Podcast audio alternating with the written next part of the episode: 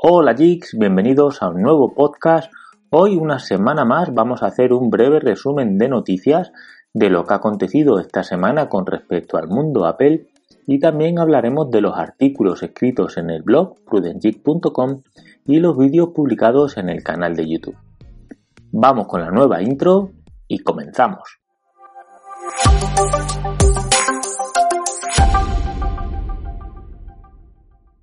Esa es la nueva intro que oiréis a partir de ahora en estos podcasts. La verdad es que es bastante chula, parece un noticiero.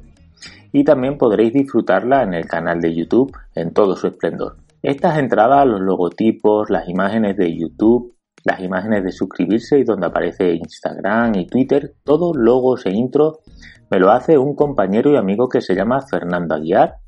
Si queréis podéis poneros en contacto con él y solicitarle pues lo que queráis para vuestro canal de YouTube, vuestra página web o vuestro proyecto personal. Os dejo abajo su email y si queréis habláis con él. Esta semana la comenzamos hablando del nuevo iPad Pro 2021 y el iPad mini 6 y sí, la respuesta es sí, muy probablemente al 99% que Apple este año, aunque no toca, renueve la gama de iPad Pro, los dos tamaños de iPad. Es cierto que la actualización de ese dispositivo es cada dos años pero como dije en ese vídeo que podéis ver en el canal de YouTube, con la presentación del iPad Air 4, sobre todo el iPad Pro de 11 pulgadas, se quedó en tierra de nadie y por eso Apple tiene que renovar este dispositivo. Y como dije en el vídeo, muy probablemente contemos con el mismo diseño, pero con una nueva pantalla, con una tecnología mini LED para poder disfrutar de esa pantalla en todo su esplendor y además contemos con tecnología 5G. Si lo quieres saber todo sobre los iPad Pro y también sobre el iPad mini 6, pues mírate ese vídeo en el canal. El martes hablamos de LumaFusion, un artículo que escribió Albert, mi amigo de Tecnocode Plus, en el que nos dijo pues, que esta aplicación para él es la mejor alternativa para editar vídeo y lo cierto es que muchos de vosotros la usáis para editar vídeo en el iPad. Yo normalmente edito casi todos mis vídeos en el Mac pero lo cierto es que es muy buena opción si sobre todo quieres editar en el iPad y como siempre que analizamos una aplicación de pago, después sorteamos un código de esa aplicación en Twitter. Y una semana más, como no podía ser de otra manera, hemos sorteado esta aplicación de pago, LumaFusion, y ya a día de hoy hemos tenido el ganador. Pero recuerda que la semana que viene volvemos a tener el análisis el martes de una aplicación de pago y después un sorteo en Twitter. La semana que viene nos vamos a asociar con alguien que ya conocéis para hacer el sorteo lo más grande posible y os informo desde ya que haremos otro sorteo el viernes únicamente en Instagram.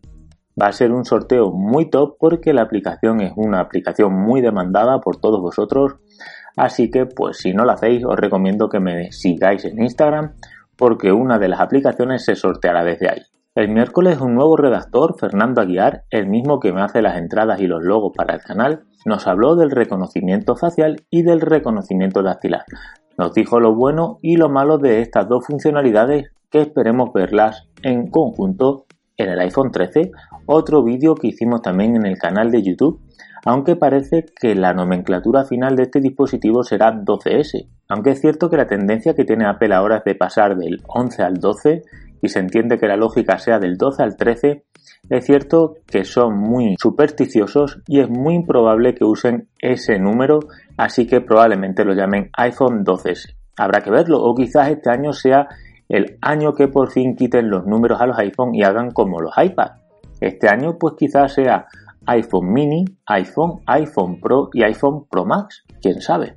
Si quieres saberlo todo sobre ese iPhone 13, te recomiendo que te pases por el canal de YouTube. Luego el miércoles, Cristian Camilo nos enseñó a cómo podemos eliminar nuestro ID de Apple para no tener que asociarlo con ningún dispositivo y si por ejemplo pues ya no usamos ningún dispositivo de Apple o alguno en concreto, pues podamos eliminar nuestra cuenta sin ningún problema.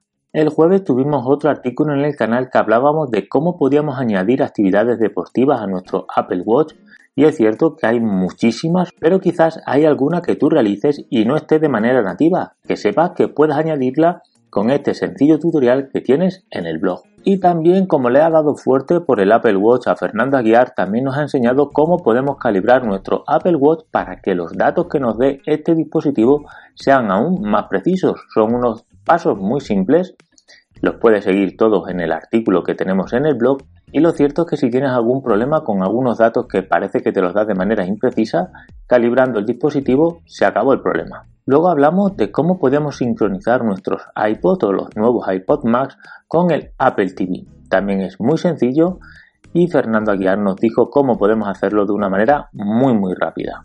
Y por último acabamos la semana hablando de la aplicación de mensajería de Apple. Y es cierto que ahora como tenemos a WhatsApp en el punto de mira y quizás también quiten a Telegram de la App Store porque hay algunas denuncias al respecto sobre esta aplicación porque también tiene grupos en los que se incita al odio, quizás se quite de la App Store, pues la aplicación de mensajería de Apple está cogiendo un poquito de impulso ahora entre los usuarios de Apple y se está usando mucho, pues Fernando Aguiar nos enseña cómo podemos usarlo en diferentes dispositivos.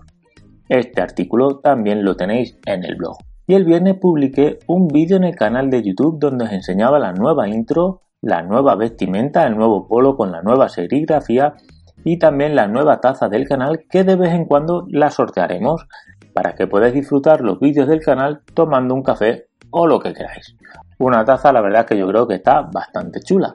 Eso es todo en ese vídeo, también te recomendaba el libro de Tim Cook. Lo cierto es que es un libro muy interesante, es la primera biografía de Tim Cook y nos da un punto de vista diferente de la Apple que todos conocemos y también nos pone un poquito en la piel de Tim Cook y la presión a la que se vio sometido cuando Steve Jobs enfermó y el peso de la compañía, de esta gran compañía, recayó sobre sus hombros. Es un libro, una biografía que recomiendo, la podéis encontrar en Amazon, creo que cuesta 19,95 euros y está bastante bien. Y sobre todo lo que te digo, que te da un punto de vista un poquito diferente. Eso es todo. Luego en el apartado de noticias, pues deciros que Apple va a anunciar sus ganancias y van a ser bestiales, va a superar los 100 millones de euros en el primer trimestre. Pues la verdad es que son unas cifras increíblemente altas. Y también que se han filtrado los diferentes modelos de Mac. Con respecto a eso, deciros que este martes tendréis un vídeo en el canal en el que hablaremos de los MacBook de 2021 y qué MacBook te puedes comprar en 2021 para acertar con tu compra. Y también deciros que hoy a las 21 horas tendremos un directo en el canal de YouTube, espero que salga mejor que el anterior, pero bueno, echamos un buen rato. A las 21 horas españolas en YouTube y hablaremos sobre Apple en 2021, los diferentes dispositivos que veremos como esos iPad Pro que ya he mencionado, el iPad mini, quizá los iPods, los iPod Pro, el iPhone 13 o 12S según la nomenclatura que al final utilice. Y los Mac que también se espera que se renueven este año. Quizás con suerte también veremos un iMac, quién sabe, ojalá. Eso es todo, te recuerdo que tenemos una comunidad en Telegram, cada día somos más usuarios, creo que rondamos ya los 120 y lo cierto es que hay un grupo muy ameno, nos ayudamos mucho entre nosotros, comunicamos noticias, dudas que tenemos con nuestros dispositivos, pequeños problemas, recomendamos carcasas, fundas, es muy muy chulo. Yo te recomiendo que entres, que te lo puedes pasar genial y sobre todo si tienes alguna duda siempre hay gente dispuesta a ayudar. Sin más, agradecerte que hayas escuchado el podcast hasta el final. Si es así, dale un like, déjame un comentario, suscríbete y nos vemos en la próxima.